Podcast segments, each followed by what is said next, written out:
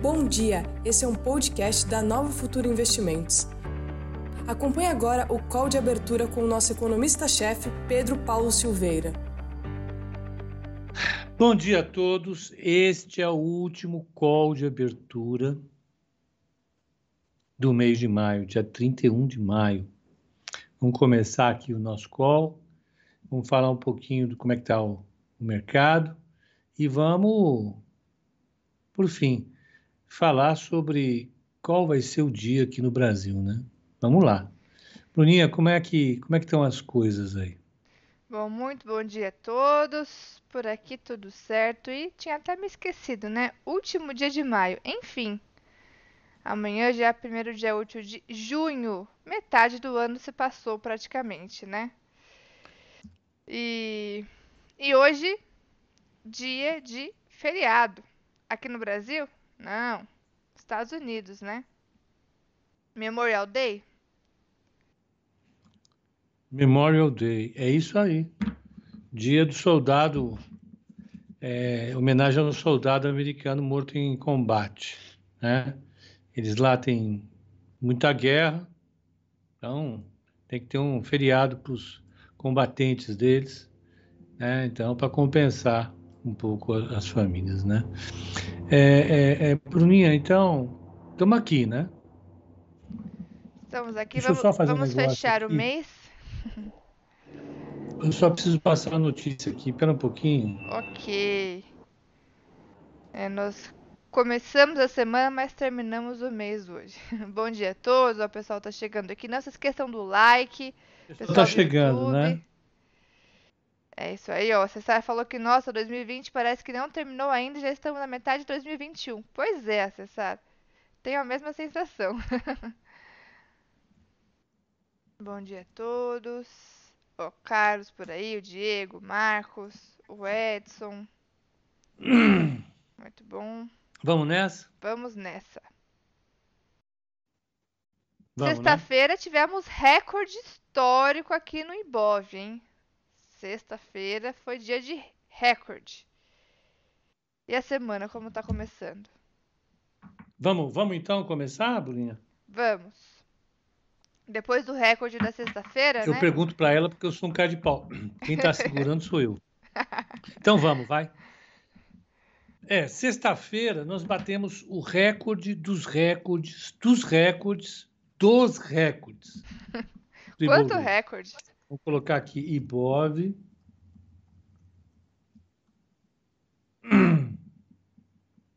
Vamos colocar GPC. Aí vou colocar mensal. Mensal, vamos colocar mensal. Porque dá para ver tudo, né, né, Bruna? Sim, sim. Dá para ver um período, período maior, né? Olá, olá, olá, a história do Ibovespa. Vocês fazem parte dessa história. Nós estamos junto dela, graças a Deus e à internet, é evidente, né? não fosse internet, nós provavelmente não teríamos essa moleza toda de ficar todo dia falando. É, aqui, ó, ó o gráfico. Esse é, ó, não teve para ninguém. O recorde tinha sido aqui no dia 29 do 1, foi intraday, e agora recorde na sexta-feira passada máxima renovada. É isso. Que maravilha, Bruna. Olha, o, o meu e-mail, Diego, é pedro.silveira@novafutura.com.br. Tá? É isso. Vamos lá. Vamos ver como é que está sendo. Então, sexta-feira foi um dia de alegria para o brasileiro recorde dos recordes dos recordes. E vamos lá. Nova York fechou com 0,19 de alta, o S&P, o Dow Jones, o S&P 500 com alta de 0,08, Nasdaq 0,09 e o Russell 2000 com 0,18 de queda. O Nikkei, ele, ele chegou a esticar hoje na, na madrugada. Eu acompanhei. E não estava aglomerando e nem em festa clandestina, não, viu, Bruno? Antes que você fale alguma coisa. Estava lá. Com... Foi jogador de São Paulo que foi para a festa clandestina, não foi? Foi. Você viu coisa feia? Seu time. Meu time. Eu falar o quê? Que coisa feia, né? Todo mundo Flamengo erra, ganhou do né? Palmeiras ontem. Ganhou. Golzinho do Pedro. Seu xará, Pedro, Pepa. Xará. Né? E, e olha. E o seu time, Então, não vou nem Niquet- falar. Hã? E o seu time, um tal de Atlético Goianiense, aí não vou nem falar. Que time? Filha, vamos, vamos, vamos, vamos oxigenar essa live. Vamos deixar a live funcionando, viva. Vamos. Então, ó, o Nikkei, que é o 0,99, ele teve é, é, é, se animando todinho na abertura, mas depois sentaram o pau nele. Hong Kong ficou no 0 a 0, o Seul subiu 0,48, Shenzhen subiu 0,20. O, o euro está 1,21,99. É, é, é, Londres sobe 0,04, Paris cai 0,01 e o DAX de Frankfurt cai 0,24. E também temos feriado no Reino Unido hoje, né? Tem, Tem feriado. Hoje é dia do feriado, só faltou aqui no Brasil. Na verdade, tem, tem feriado no Brasil também, mas não é hoje. É quinta, né? Semaninha de feriados. foi. É, é, a gente tem o, o- o- o- né, já começa, né, esse mês, começam todas as comemorações importantes relativas a- ao fim da Segunda Guerra Mundial, né? Sim. Domingo que vem é, é- é- é o aniversário do desembarque das tropas aliadas na Normandia. Aquele dia que foi sangrento, mas os nazistas se estreparam mesmo. Morreu gente, Dia mas D. eles perderam ali a frente ocidental. E, e- e eles estavam já correndo ah, praticamente do, do Exército Vermelho na União Soviética. Né? É, então, é, é um mês que vai ter comemoração deles aí em todos os lados.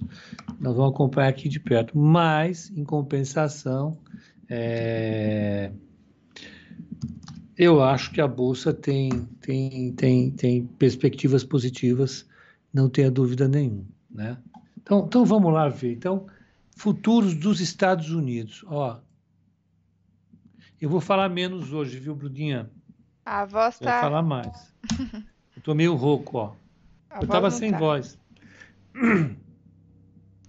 Tinha que mandar um, um vídeo pro, pro Ângelo. Não consegui gravar. Poxa. O mini Dow Jones 0,061 de alta.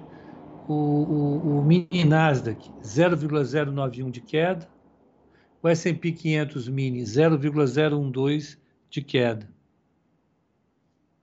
Tá bom, né? Sim.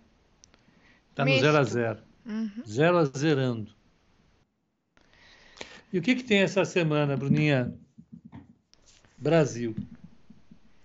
Vamos pegar mundo primeiro, depois Brasil? Vamos. Indicadores econômicos.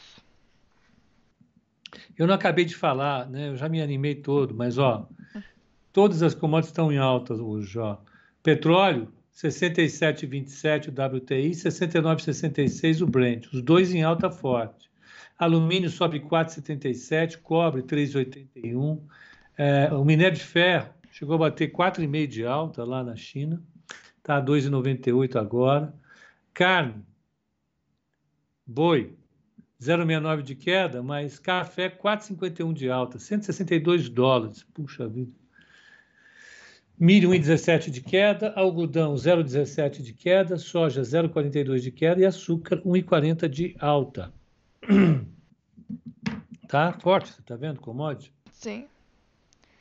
Começando a semana verdinho. Tudo verdinho. Sim. Taxa de juros de 10 anos travada em 1,59. E o VIX 16,76, tranquilaço. Então, avenida livre para o risco. O risco está livre. Começando a semana Pepa bem. passou domingo no karaokê. Rapaz, não fala assim. Assim.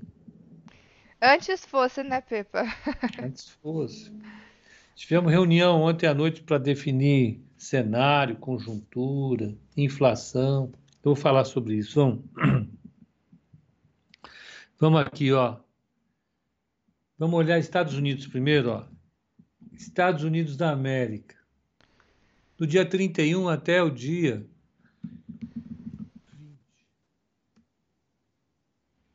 4, né? Opa. 31 a 4. Ó, então hoje, não, hoje, não, amanhã sai o PMI, sai gás de construção, ISM, mamama, mais. Quarta-feira, ADP. Quarta-feira, ADP. E sexta-feira, Hum. O que, que tem, que, que tem na sexta? Payroll, ou payroll, ou. A mais? Bruninha é o dia que ela delira, o dia que ela mais gosta. Ela, o Rosa e o Nick, eles fazem festa, tomam champanhe, tem karaokê na, na sala ao vivo. Eles, é uma loucura. Eu tenho até medo de passar por lá porque é uma bagunça total. Um Dia de subir na frenético, mesa. dia frenético. Então, é isso. Semaninha Então, vai a ser semana agitada. já é animada. E Brasil, Will Will. Ó, hoje tem setor público, finanças do setor público, resultado primário, etc, etc, etc. Mas amanhã sai o IPCS da Fundação Getúlio Vargas, fechamento de maio. Olha quanto a expectativa do mercado, 0,80.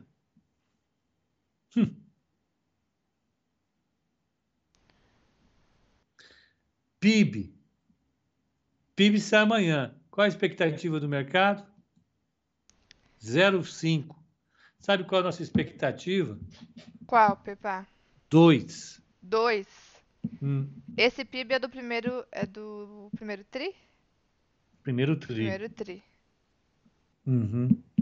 Certo. Então, expectativa de 2.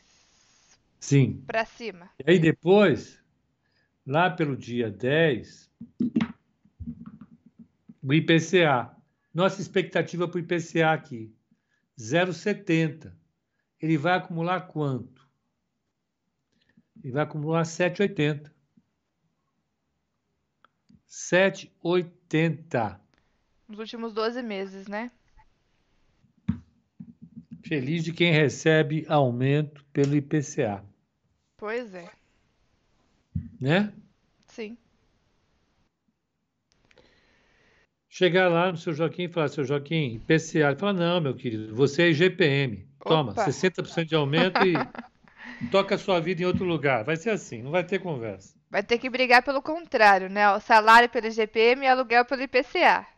É, que Né? bobagem. né? É, não dá. Aqui todo mundo é realista, não tem essa. A vida tá, tá difícil para todo mundo. Vamos lá. E, e- então, Bruna, essa semana é uma semana importante para o Brasil. Vai sair o PIB, é, é, é, nos Estados Unidos vai sair. ah, ah, ah, Dados de emprego. payroll. E vamos ficar acompanhando a inflação. Então, é briga, né? É briga, vai ser uma semana importante. E começa assim, com todo mundo meio né, é, quietinho, feriado americano, não tem nada lá.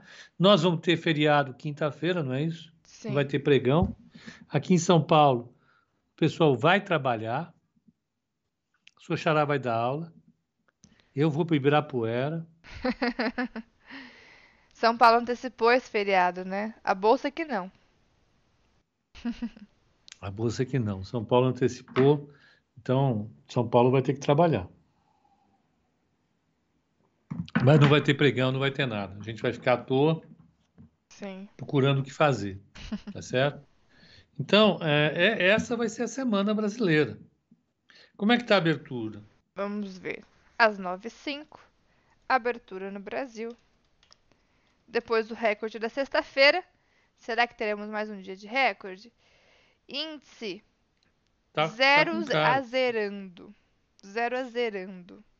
Fechamento do futuro. Fechamento do futuro é bom, né? Mas fechamento do índice futuro na sexta-feira foi em 125.515 pontos. Está abrindo em 125.530 pontos. Uma altinha leve aí de 15 pontinhos. Quase um 0 a 0. Enquanto o dólar, que fechou perto da estabilidade na sexta, fechou no 5,25, está abrindo no 5,24. É uma quedinha de 0,12 para o dólar.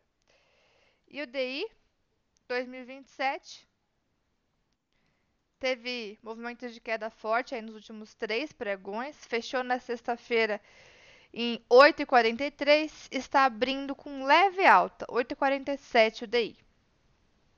Então, Pouca coisa, pouca coisa. Porque a inflação vem pesada, isso não tem jeito. Não tem como. Né? sim, Não tem como. A inflação realmente vem puxando é, é, por conta das pressões todas que é, o Brasil tem. E um detalhe: para falar em inflação, a gente tem que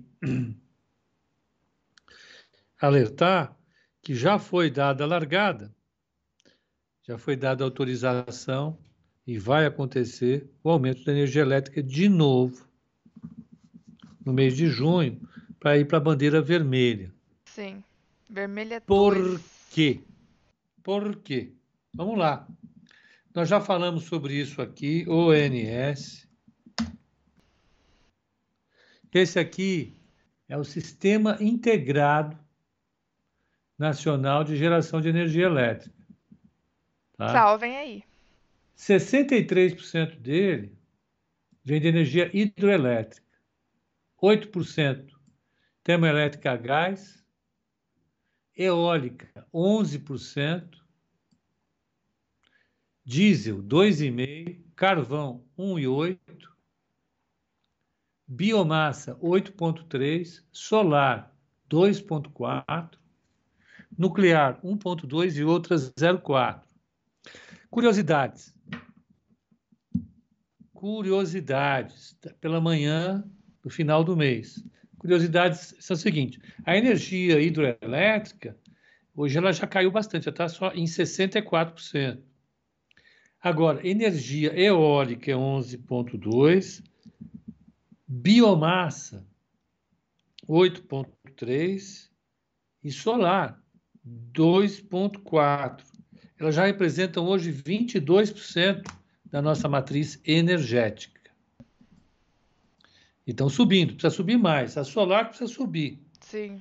Precisa pegar o Nordeste todo e encher de, de, de painéis solares lá, aproveitar o sol que tem lá. Né? Uhum. Encher de painéis solares. E agora, o problema aqui é esse.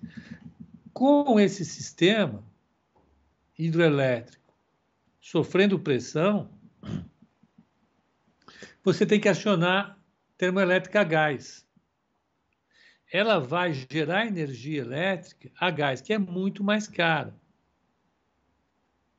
O gás vem da onde? Vem do petróleo. E o que está acontecendo com o petróleo? Está subindo. Está subindo. Se o petróleo sobe, o custo de geração de energia termoelétrica sobe. Uma coisa simples. Então, nós estamos no meio de um período em que a gente vai precisar acionar as termoelétricas com segurança. E nesse processo, o petróleo está subindo. Então, o custo de geração a energia elétrica sobe, sobe demais. Né? Vamos pegar aqui outra coisa, ó. Deixa eu pegar aqui, cadê? Eu me perdi, está aqui. Vamos voltar aqui, vamos mostrar os reservatórios, como é que estão.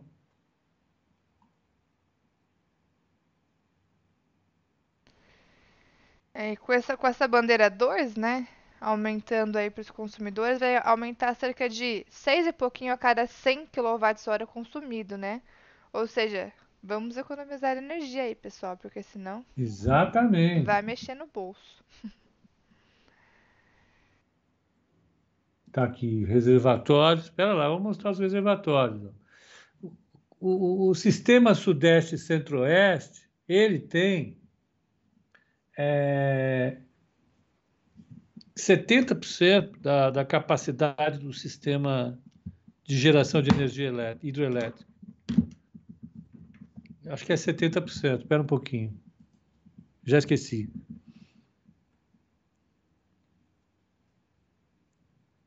Onde é que eu anotei? Vai. Bruninha, onde é que eu anotei, hein? Caderninho? Não, eu estava fazendo esse negócio ontem. Espera aí, então, deixa eu, só o seguinte. 203,567, 19,897, 51,602, 15,164, mais STOZ, são 290. 203, 567, 0, não. 203, 567, né, divide. 70%. 70% do sistema hidroelétrico é abastecido pelos reservatórios da região sudeste, do subsistema sudeste e centro-oeste. 70%. De novo, 70%. Se 70% desse sistema que corresponde a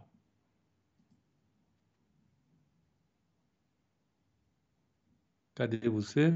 Está aqui. Que corresponde a 63,5, 44% da geração de energia elétrica do Brasil depende do subsistema Sudeste, Centro-Oeste. E o subsistema Sudeste Centro-Oeste está com 32% da sua capacidade quando não entrou o inverno. Então, nós vamos ter que passar maio, junho, julho, agosto, setembro, para começar a ver chuva em outubro, novembro. Em todo esse período, seco. Então você tem uma evaporação enorme, porque está seco, sem chuva, sem reposição. E mais, se é verdade que a economia brasileira está se recuperando, a economia ela depende da geração do quê? De energia, né? Sim. Então, o consumo de energia vai subir fortemente. Fortemente. Então, se você aumenta o consumo de energia, o consumo dessa água de reservatório sobe. Então, você vai ter a convergência de dois problemas para o sistema de geração de energia hidrelétrica do Brasil: o aumento da demanda, de um lado, e a falta de chuva de outro. Isso vai fazer com que o sistema tenha uma forte pressão. Para se contrapor a essa pressão, a ANEL já autorizou a utilização da bandeira vermelha. E automaticamente vai chegar na conta de luz do consumidor um aumento razoável da conta de energia elétrica. E ela pesa fortemente no bolso do consumidor. Sim. Então o IPCA vai subir de novo. De novo.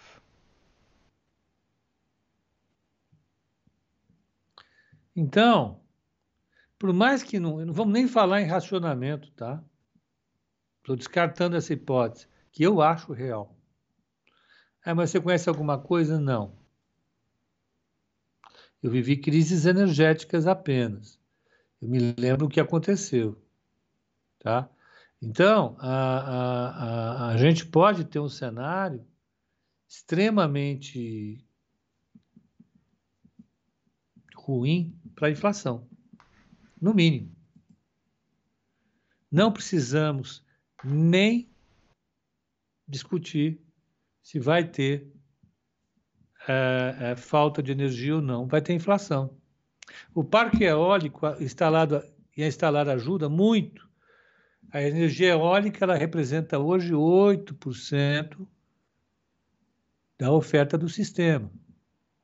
Cadê? Onde é que eu pus? Vamos ver se eu acho agora. Já sumiu de novo. Dia D, hora H. Não, não é isso. Dia D, hora H. Está aqui, ó. falei agora há pouco. Hoje já representa o parque eólico 11,2%. Subindo. Sim. Vai ter que subir. Né? Vamos ter que chegar com energia eólica, solar, em 30%, pelo menos, nos próximos é, anos. Né? Isso vai ajudar muito, vai ajudar de verdade a, a, a, a situação. E precisamos parar de desmatar o país. Né? Mas alguém ouve isso? Essa seca, na região sudeste e centro-oeste, ela decorre essencialmente do desmatamento da Amazônia. Quando você desmata a Amazônia, as chuvas para o sudeste e centro-oeste param. Isso aqui vai virar uma região semiárida. Nós vamos transformar o sudeste e centro-oeste em savana, encerrado, totalmente, junto com a Amazônia. Vai ficar mais seco, né? Mas é bom. O pessoal vende bastante madeira, por alguns anos vai plantar bastante é, milho, soja. Aí depois de 40 anos, né, não vai ter mais o que plantar, vai ser bom. Vai ser que nem na, na, no semiárido, né, tranquilo. Semiárido lá é fácil a vida. É tranquilo. Mas não tem problema não, a gente vai continuar assim. Ah, o futuro que fique no futuro, né? Tanto faz. Exatamente. eu, vou, eu vou partir antes. Né? A vantagem é essa. Ah, Vamos lá. Isso é uma recomendação para comprar a Eds? Murilo, com certeza a Eds está bem engajada. A Eds e VEG, elas são desse segmento. Sim. Né? Não há dúvida que, que ambas se beneficiam demais desse, desse negócio. Quem disse que não estava usando? Tá? A, a Siri me interrompeu aqui. Ela adora interromper, né? Bom, então, situação complicada, né? Em relação a essa crise hídrica, isso efetivamente afeta, nesse caso, principalmente, Pepa, as geradoras de energia. Uhum. A gente uhum. pode falar aqui, principalmente as geradoras, né? As transmissoras nem tanto, mas as geradoras de energia elétrica. Dá pra gente trabalhar com essa, com essa questão? Paulo Pisano, Pepa, você virou especialista em clima agora? Mas de longe, de jeito nenhum. De jeito nenhum. Para entender clima, você precisa ter uma formação científica que eu estou longe de ter. A única coisa que eu faço é ler alguns relatórios do painel internacional sobre o clima e ler as matérias relativas a isso e acompanhar os trabalhos de colegas economistas que se dedicam à, à, à economia à, do meio ambiente. Né? Então, eu leio trabalhos é, acadêmicos disponíveis no setor, mas eu estou longe de ser um especialista nisso. A única coisa que eu não faço é ler pataquada a respeito de clima, de quem não tem o menor conhecimento sobre o clima. E quando deveria ter o conhecimento sobre o clima, fala bobagem. Então, né, eu não sou nem um pouco especialista. A nossa vantagem, depois de uma certa idade, depois de uma certa formação acadêmica, é conseguir selecionar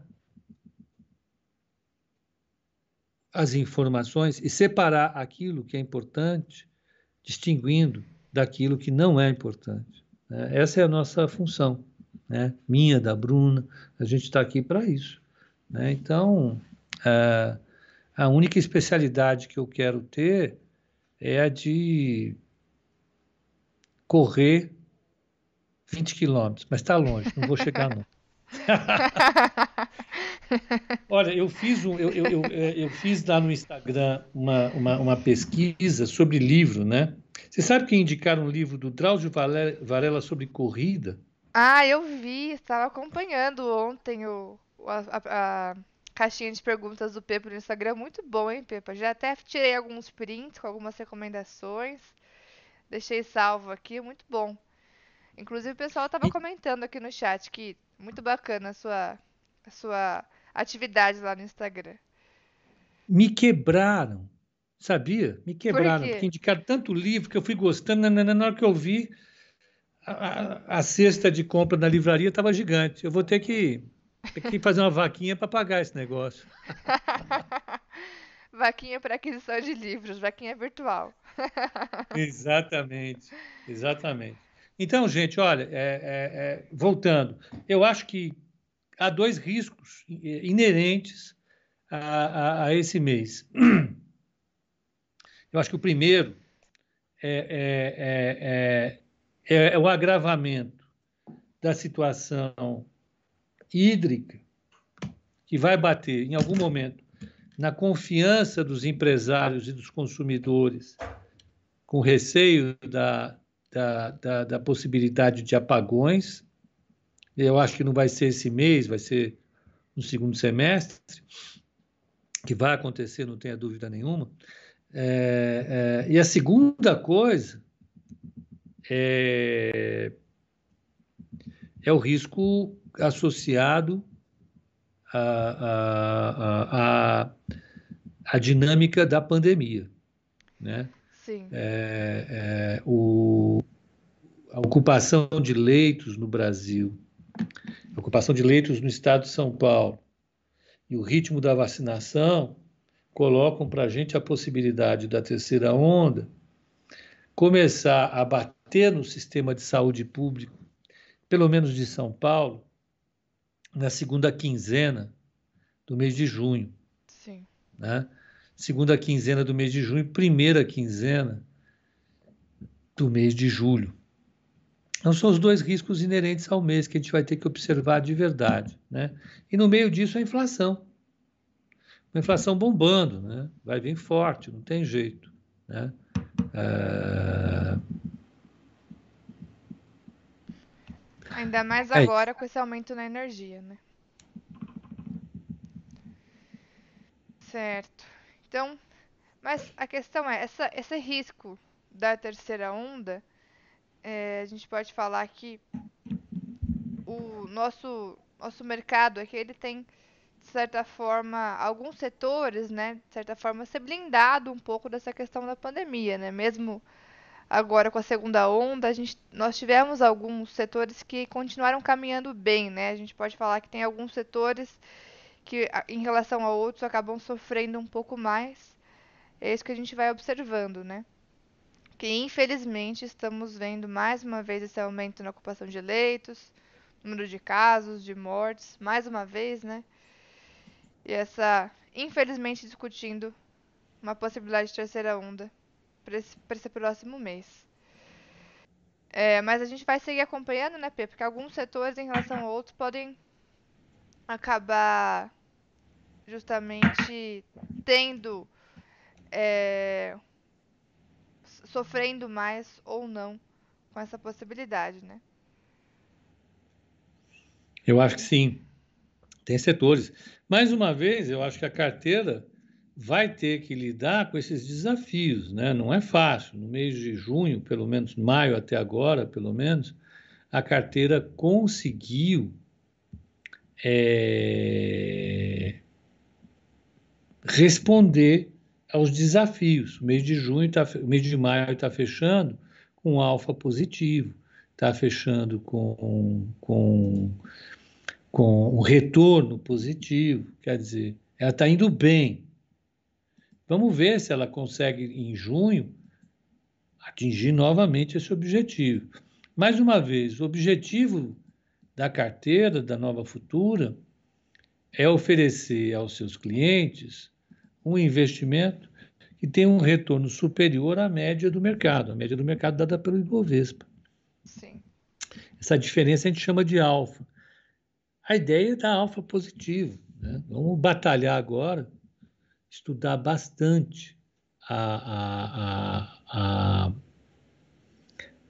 a, conjuntura para tentar chegar num, numa carteira que consiga entregar alfa positivo no mês de junho. Sim. É isso. Né?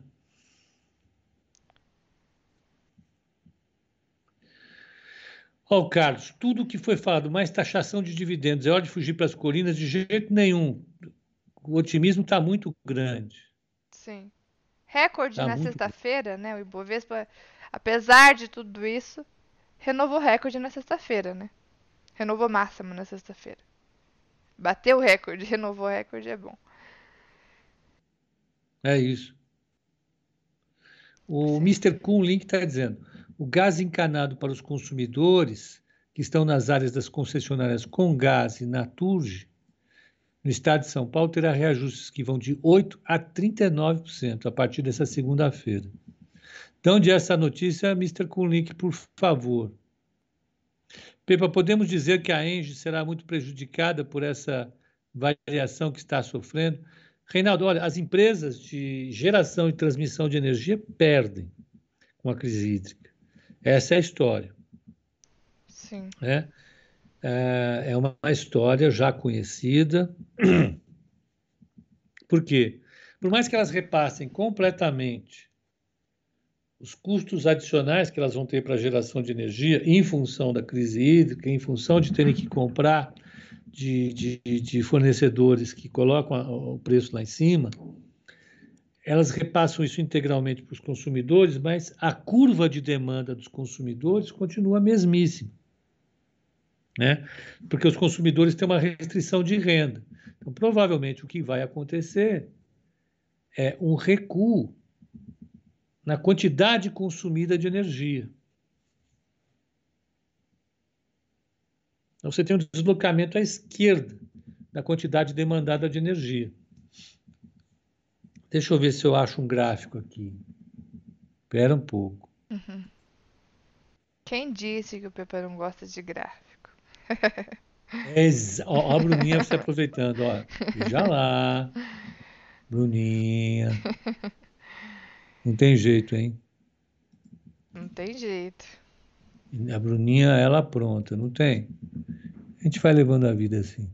Energia elétrica, consumo de energia elétrica.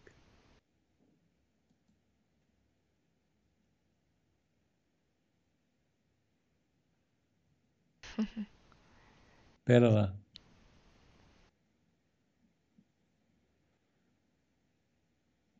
E vou baixar aqui em Excel. Espera lá, vamos ver se dá certo. Sim. Gripé a data eu estou baixando.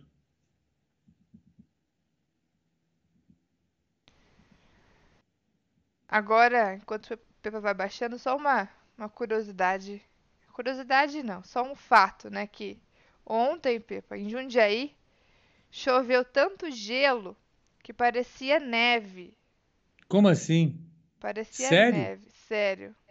Eu não estava lá, né? Estava aqui, mas perdi esse fato histórico de Jundiaí. Cadê o Giba para comentar aí? Realmente parecia neve de tanto é, gelo o Giba, que caiu. Hein? O Giba essa hora que, que ele deve estar tá vendo concorrente. Ele vai, Giba, deixa deve eu, tá, deve estar tá limpando o gelo lá da... deve estar tá limpando o gelo da laje. Porque foi. Foi. O negócio foi feio, viu? É mesmo? Sim. Ó, Jundiaí, Jundiaí é, uma, é um evento, hein? Jundiaí, Jundiaí. Aqui em São Paulo também tivemos uma chuva forte, não teve árvore caindo ali na minha rua. Também foi forte. Foi forte a chuva aqui ontem, né? Foi. Eu fiquei em casa o dia inteiro com os efeitos colaterais de AstraZeneca? Enfim, AstraZeneca. Enfim, ah, mas eu gostei de ter essa, esse efeito colateral. Não tem problema nenhum. Pode vir efeito colateral. Bom, Muito bom. Esse gráfico aqui é o gráfico da demanda de energia elétrica. Então, ó, isso aqui é 76. Essa queda aqui, olha o tamanho, foi a crise de 2008, 2009. Essa queda aqui foi a crise do ano passado e já subiu. Ó, o consumo de energia já está acima. Agora, olha só o que aconteceu em alguns momentos. Essa crise aqui, a crise 2008, não,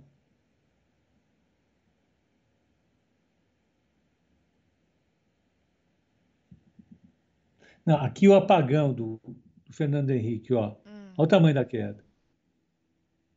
Isso é um apagão. 2002, né? É. Aqui, deixa eu pegar o da Dilma.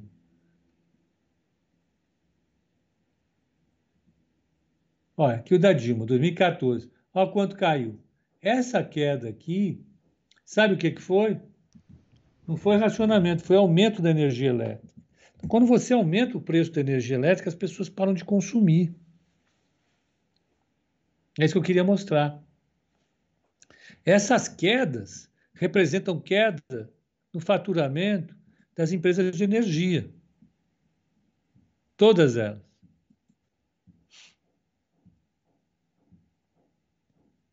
Sim.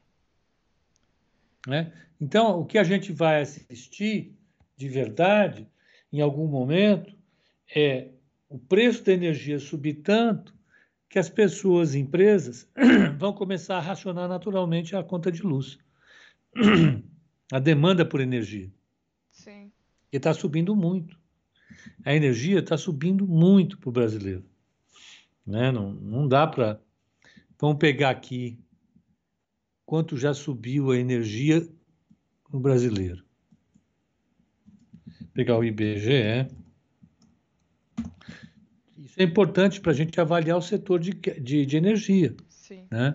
É, o setor elétrico.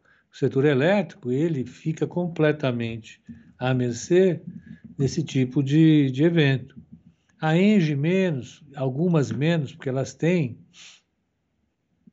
é, um mix de geração mais diversificado, mas ainda assim né? Ó, hoje é dia de entregar a declaração, hein? Verdade. Quem não entregou, Último dia. Quem não entregou, faça-me o favor de entregar. Não vai perder. Corre eu só estou pegando aqui, eu vou pegar o acumulado no IPCA de energia elétrica. Ó. Variação mensal, não interessa. Variação acumulada no ano variação acumulada em 12 meses. Pegar o índice geral e vão pegar energia elétrica, ó. Conta de luz, quer ver? Aí você vai em residência.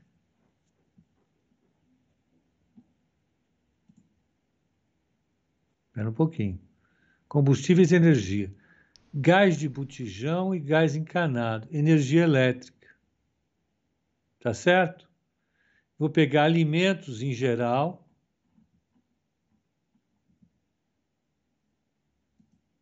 E vou pegar transporte, que é totalmente petróleo. Cadê a turma?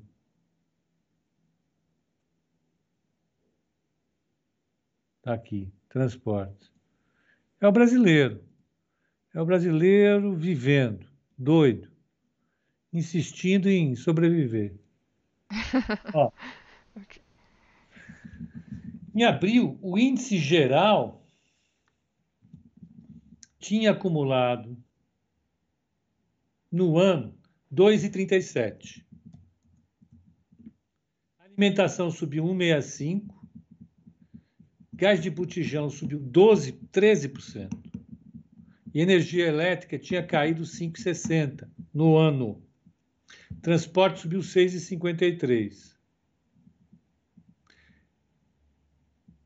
Mês, ó, no mês de abril, acumulado em 12 meses, o IPCA bateu 6,76, a alimentação subiu 15,54, o gás subiu 21, gás de botijão, gás encarnado 2,27, a energia elétrica 5,32 e os transportes 11,47. Nossa Senhora. Olha o peso disso. A alimentação pesa 15%, o gás pesa 1%, a energia elétrica pesa 4,5% e os transportes 20%. Então vamos somar tudo isso. Ó. Alimentação 15 e 10, gás de botijão 1,22, Energia elétrica residencial 4,26 e transporte 20. 40% da inflação está aí.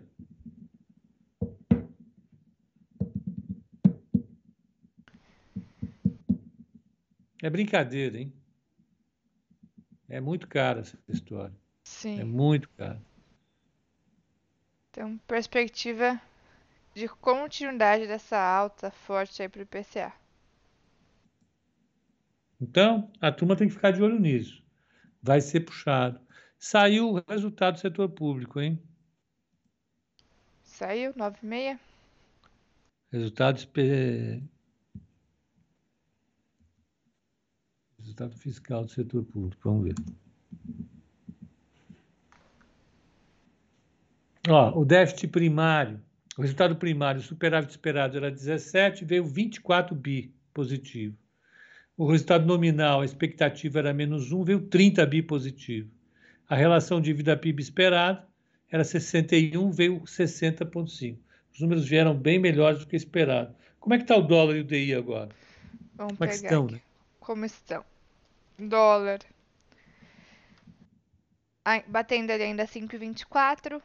Leve queda aqui. Uma queda de Como é que é? 0,20. Tá batendo, batendo 5,24. É uma queda de 0,20 pro dólar. E o Tá. DI?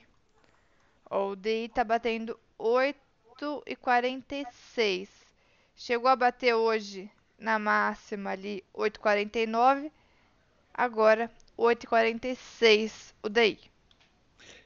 Uma, uma relação dívida PIB mais moderada, ela ajuda a, a, a reduzir o risco país.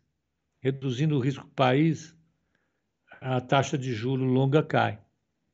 É por isso, apesar de, de, de pressões inflacionárias mais elevadas, você tem uma, um- uma perspectiva me- melhor para o risco.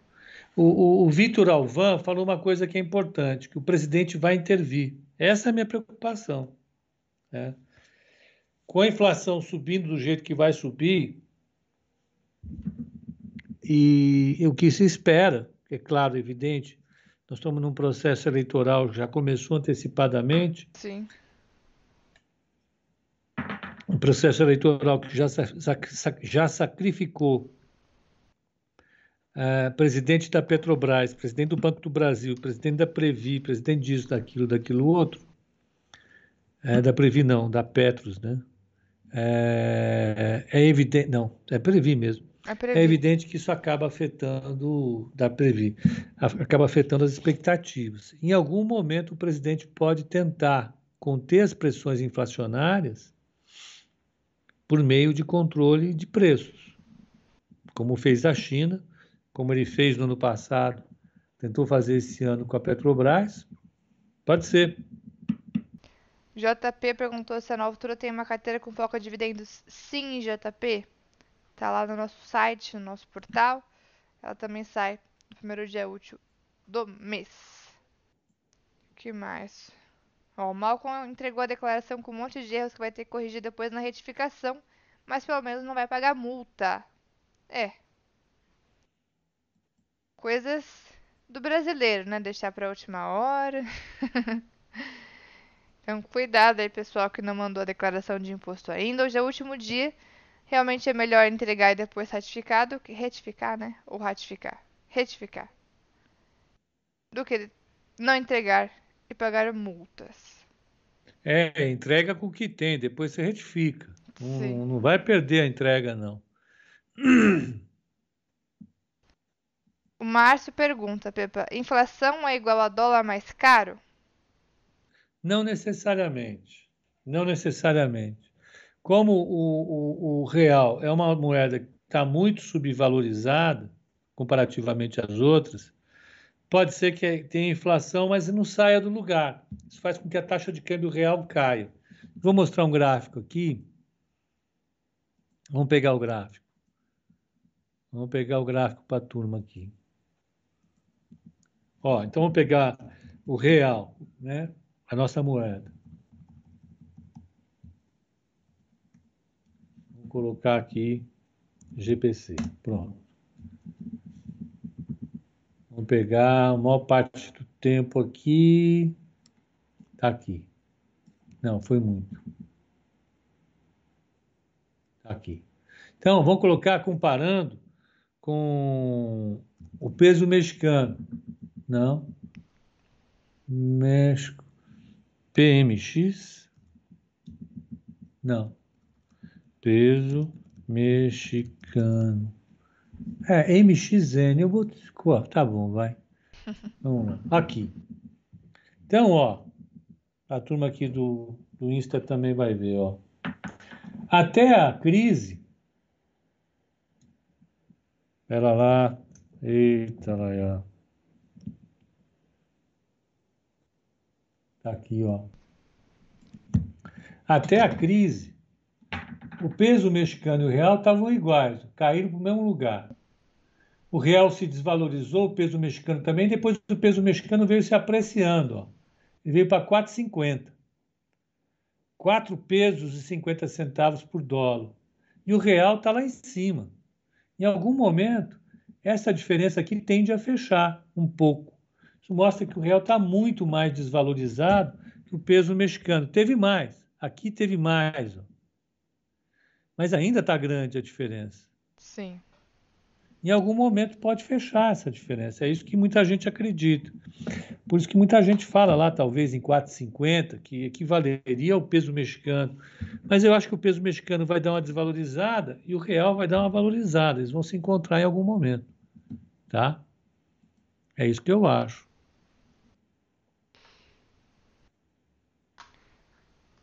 Certo. O dólar que já começou o... uma trajetória de queda ali de curto prazo, né? Chegou a bater é ali em março estava no 5,80, agora está batendo 5,20, já vem num Isso. movimento de traje trajetória de queda aqui. Foi um belo movimento de, de apreciação do real. Sim. Pode ser que ele que ele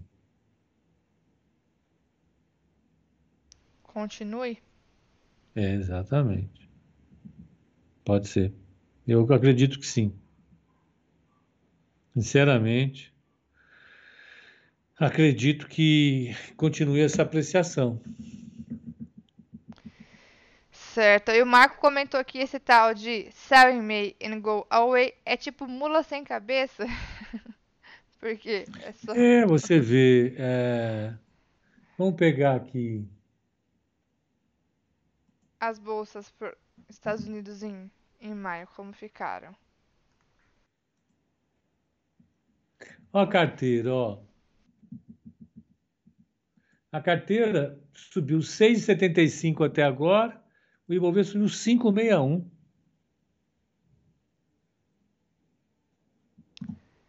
561. Vamos pegar aqui, ó. Ah... Até pegando também as bolsas lá nos Estados Unidos, né, que é da onde vem o, o ditado. O Dow Jones em maio uma alta de 1,93. Isso. O S&P... S&P 0,55. Nasdaq caiu 1,53. Agora, o Russell 2000 subiu 0,11. Tá vendo? O VIX caiu 9,94. A Europa toda subiu. Sim. A Ásia quase toda subiu. Quase toda. Você teve um mês super bom no mercado em geral. Né? Essa do sell in May and go away, sell in May and go away é, é uma coisa que a gente não precisa seguir, seguir. 100%. É. é bom olhar, é. Esse ano foi o ano do buy in May. Pepe, é bom comprar um pouco de ouro agora ou esperar um pouco o real melhorar? Acho que o real vai cair mais, tem que esperar. O ouro não é uma boa agora. Pepe, otimista com o mercado? Bastante, Jackson. O Ramos. Entreguei para o contador os dados do IR em abril. Adivinha quando ele fez a declaração? Ontem, domingo à noite, que é o dia. Você ficou com ele até uma hora da manhã. Agora, vou dizer, o meu contador e a, e a, e a minha cunhada, que é contadora, eles não têm isso. Ó, já teria entregue faz tempo. Aliás, quando eu fui fazer minha declaração a semana passada, meu contador quase me matou. Falei, meu, você não tem jeito. Fala, o que, que eu posso fazer? é. Pepa, pensando em diversificação, poderia ser a hora de comprar um pouco de empresa americana? Não, não, não, Marco Almero Melo. Aguenta aí. Deixa o Brasil subir mais, deixa o real subir mais para você pensar em empresa americana. Segura um pouco a, a, a bronca aí. Eu sou, não seria muito favorável, não. Acho que a gente vai ter uma boa apreciação do real ainda.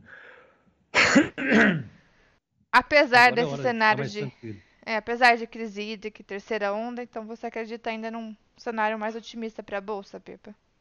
Que renovou o topo É, as explicações para essa indiferença em relação à, à pandemia, eu não faço parte de quem concorda com isso. Andaram falando que o brasileiro aprendeu a conviver com a pandemia, blá, blá, blá. Isso é conversa fiada. Estão morrendo duas mil pessoas por dia, pô. Sim. O que o brasileiro aprendeu a fazer foi ficar indiferente a 2 mil mortos por dia. O brasileiro conseguiu aprender a ficar cínico, na minha opinião. A sobreviver. Ah, já que eu tenho que trabalhar, dane-se. É, então vamos lá. Isso é aprender a conviver com a crise. Duas mil pessoas morrendo. E tem gente dizendo que a economia brasileira aprendeu a sobreviver. Sei. Sinceramente, não sei como é que conseguem falar isso. A, a, a melhor coisa era não falar. Mas, de fato, o brasileiro não está ligando muito para a quantidade de mortos que a gente está enterrando todo santo dia. Esse é o fato. Sim.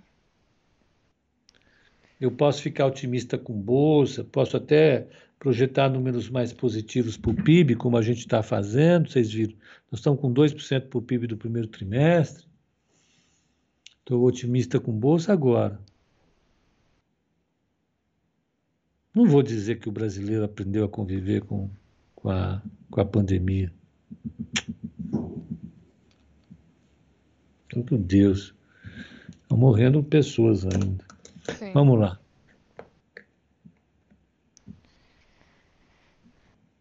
que mais?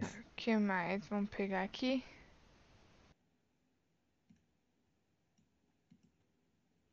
O Demersil. Sobre essa investigação sobre a origem do vírus, que tipo de impacto esperar? É interessante, de fato, os Estados Unidos agora, por orientação do presidente Biden, vão é, é, é, pesquisar uh, um pouco mais sobre a, a, a, origem do vírus. Para quem quiser uma matéria legal, a, eu indico uma matéria que eu li nesse final de semana, da The New Yorker. A The New Yorker é uma revista legal, que eu gosto de ler. Ó a capa desse mês, ó.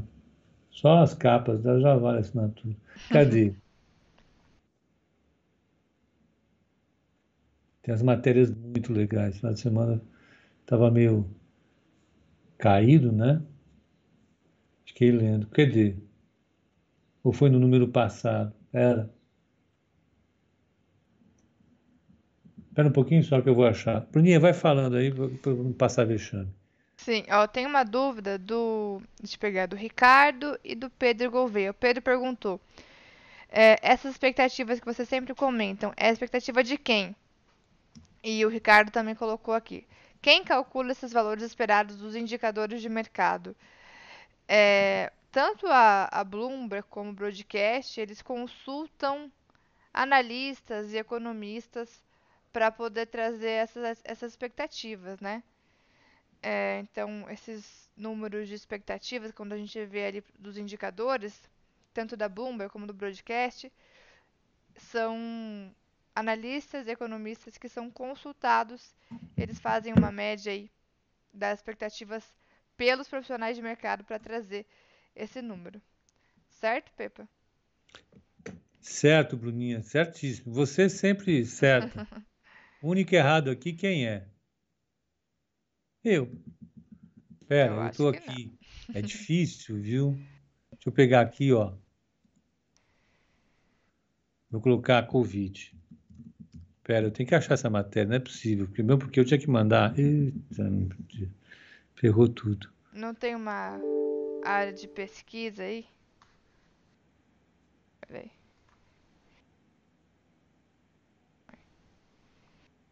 Ou inclusive é para o pessoal da carteira semanal. Essa semana terá carteira, hein? O Ross já, já mandou aqui. Essa semana tem carteira. Tem Essa carteira semana semanal. tem carteira. É isso aí. Posso dar um spoiler? O que, que você acha, Pipa? Tá, dá um spoiler. Ó, carteira semanal da semana. B3, Bradespar, BRF, Iguatemi e Petro. Cinco papéis aí da, da semanal. Acompanhem também no nosso portal, redes sociais, site, que a carteira semanal estará lá? O já mandou aqui, já estou dando um spoiler aqui para o pessoal do código de abertura, então. Espera só um pouquinho, pessoal do Instagram, que agora eu tô. Vou te falar uma coisa, Bruninha. Ficou com essa pulga atrás da orelha. É, não dá, não dá. Bom dia, olha que animação do Vasco Augusto. Bom dia. Vou ficar devendo a matéria, hein? Que vergonha. Qual de fechamento? Será? Ó, a matéria eu vou trazer no código de fechamento. Mas, por fim, é uma matéria.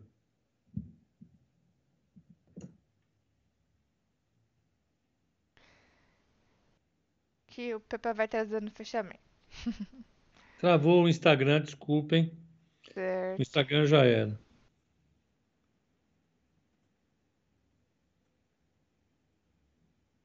Pronto. É, desculpem as pessoas do Instagram, caiu. Eu fui mexer ali, mas caiu. Olha, a, a história que eu, eu vou, eu vou, eu vou depois no código de fechamento eu passo a matéria da The New York. Mas o que a matéria fala, um, um, o jornalista fez uma pesquisa bastante aprofundada, bastante aprofundada. Uh, sobre as possíveis origens da do vírus do vírus da Covid-19.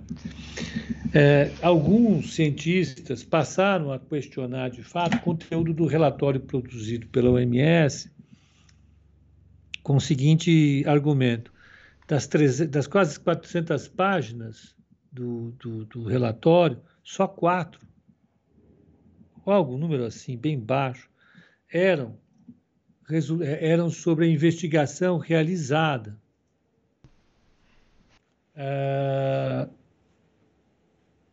no laboratório de Wuhan.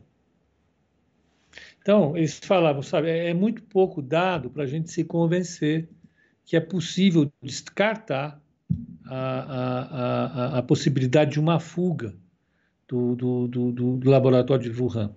E mais ainda, que no laboratório de Wuhan, eles estavam fazendo experiências para potencializar vírus coronavírus, né? tanto H1N1, outros coronavírus, e não seria uma incrível coincidência, mais que isso. Ah, que mais que eles falam? Sim, que os animais potenciais para transmissão viviam em regiões muito distantes, é, mil quilômetros, um negócio assim dali. Mas eles foram contaminar justamente na região de Wuhan. Por que, que não contaminaram ninguém nas regiões de origem? Então, essas eram as perguntas que eles esperavam verem resolvidas uh, após o relatório da OMS. E não quer dizer que essas dúvidas se transformam em certezas, não é isso. Os cientistas que signataram a, a, a, a carta e são cientistas de peso, Stanford, Harvard, é a ciência americana demandando um pouco mais de explicações, o que eles colocaram de maneira bastante clara foi que ah, talvez fosse interessante fazer mais perguntas. Né? Ah, ah, e nessa matéria que eu li, o repórter entrevistou o, o sujeito que coordenou o esforço pelo, por essa carta e o, o, o, sujeito mais notório do setor dos Estados Unidos, que também assinou. E, uh, e o que eles estão pedindo é mais explicação. Ambos acreditam que é muito difícil que tenha sido possível escapar do laboratório de Wuhan, mas que eles precisam achar uma explicação. Eles sabem que a explicação demora, eles sabem que a explicação é, é, é, tem que ser muito bem feita, mas o que eles dizem é que o relatório produzido pela OMS e pela China não satisfazem a demanda que a sociedade científica global tem para estabelecer as origens do vírus. É isso. Né? Então, tudo isso vai ser discutido, vai ser é, é, é, pesquisado pelos cientistas americanos. E respondendo à pergunta, independentemente do que acontecer, é pouco provável que tenha consequências econômicas e financeiras sobre o mercado. É pouco provável. Tá? Uh, o que a gente sabe de início é que o governo Biden tem adotado uma linha, vamos dizer, firme em relação à condução, com as conversas com a China. Né? Então, não dá para acreditar que eles vão amolecer de uma hora para outra.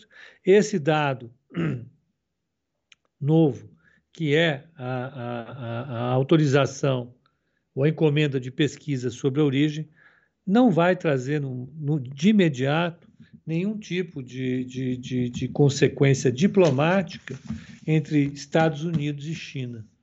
Essa é a minha opinião e essa é a opinião de boa parte dos analistas lá em Nova York. Só para dar uma, um, um panorama geral sobre essa pergunta, é uma pergunta importante, a gente tem que ficar a, a, atento né, para entender o que vai acontecer. Né? É isso, Bruninho. É isso. Muito bom. E o Hector ele comentou que quem segue a carteira semanal se lascou para declarar imposto de renda. Hector, eu tenho que discordar. Porque hoje nós temos é, algumas calculadoras de IR, ou até mesmo alguns serviços como o da IR Trade, que você contrata, eles fazem o cálculo para você.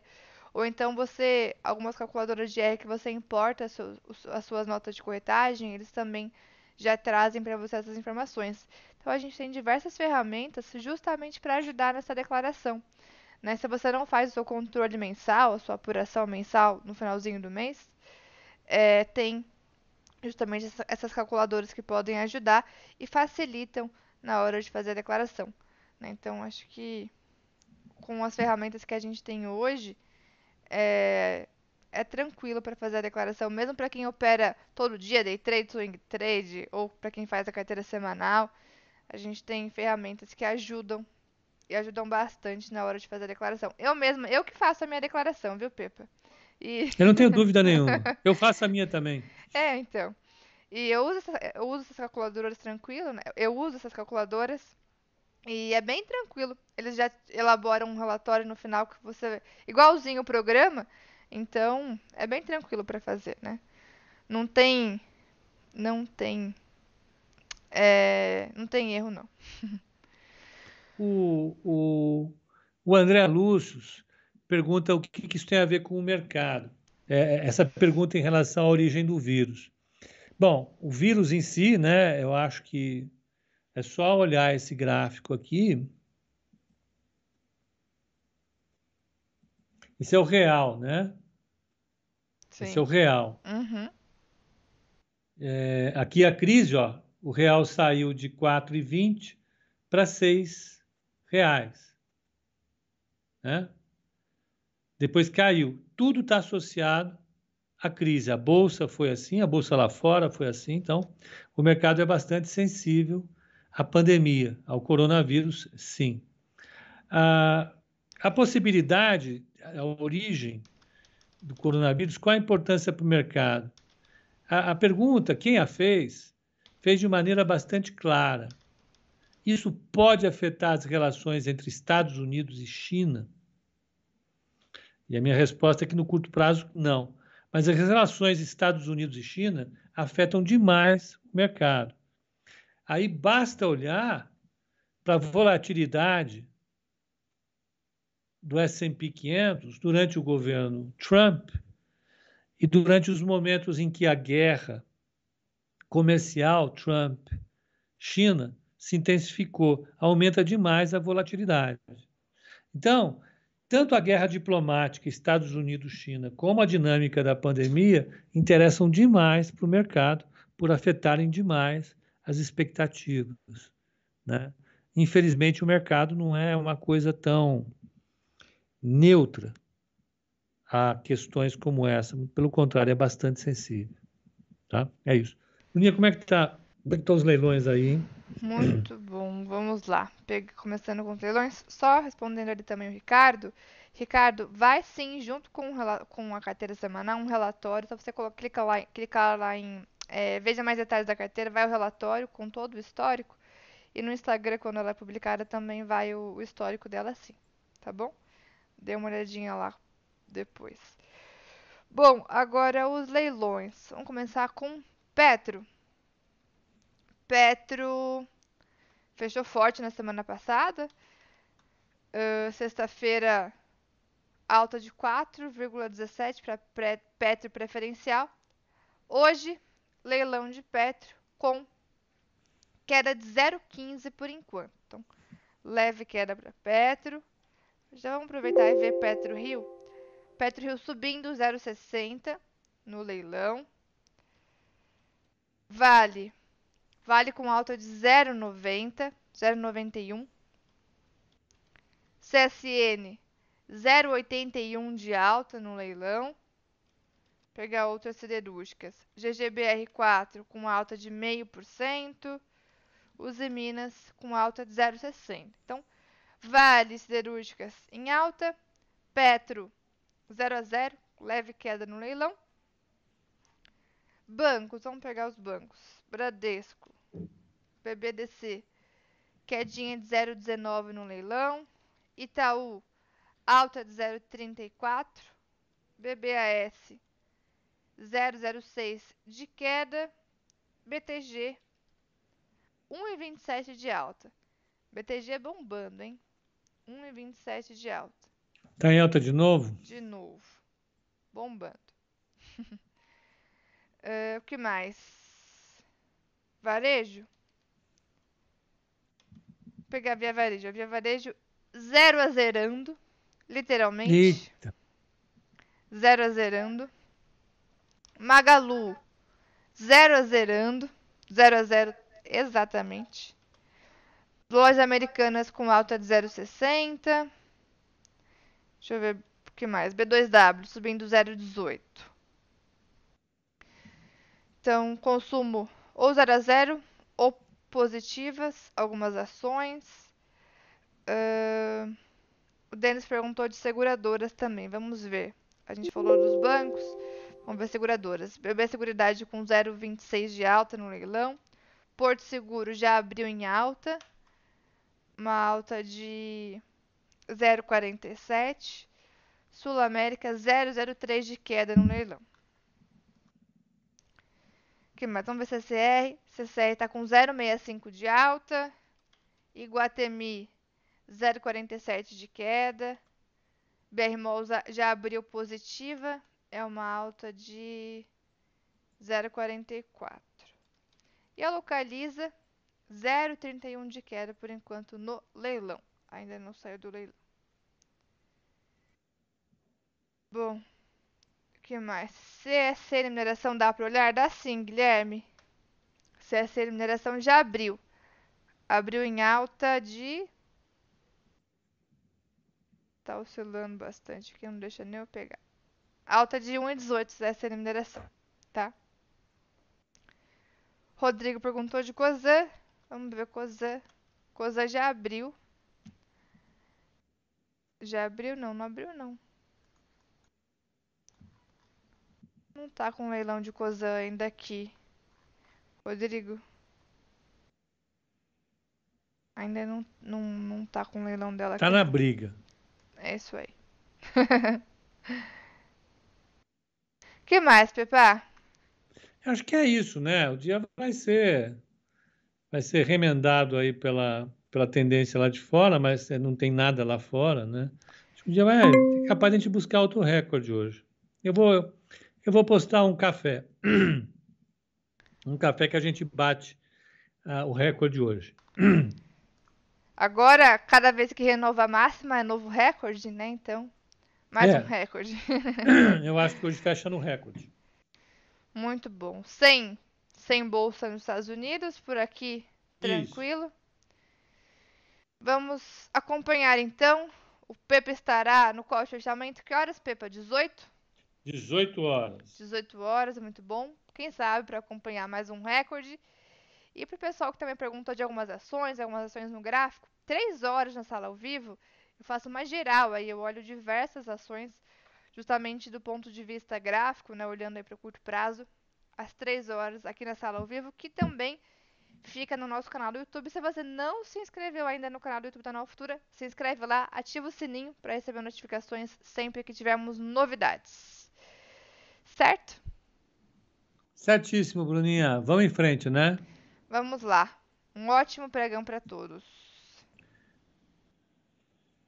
E amanhã é dia de. De quê, Pepa? Carteira. Carteira.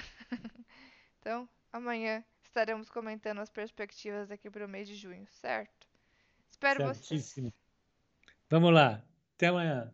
Até, até, até amanhã não, até mais tarde, né? Até mais tarde. Tchau para vocês. Tchau, pessoal. Bom pregão.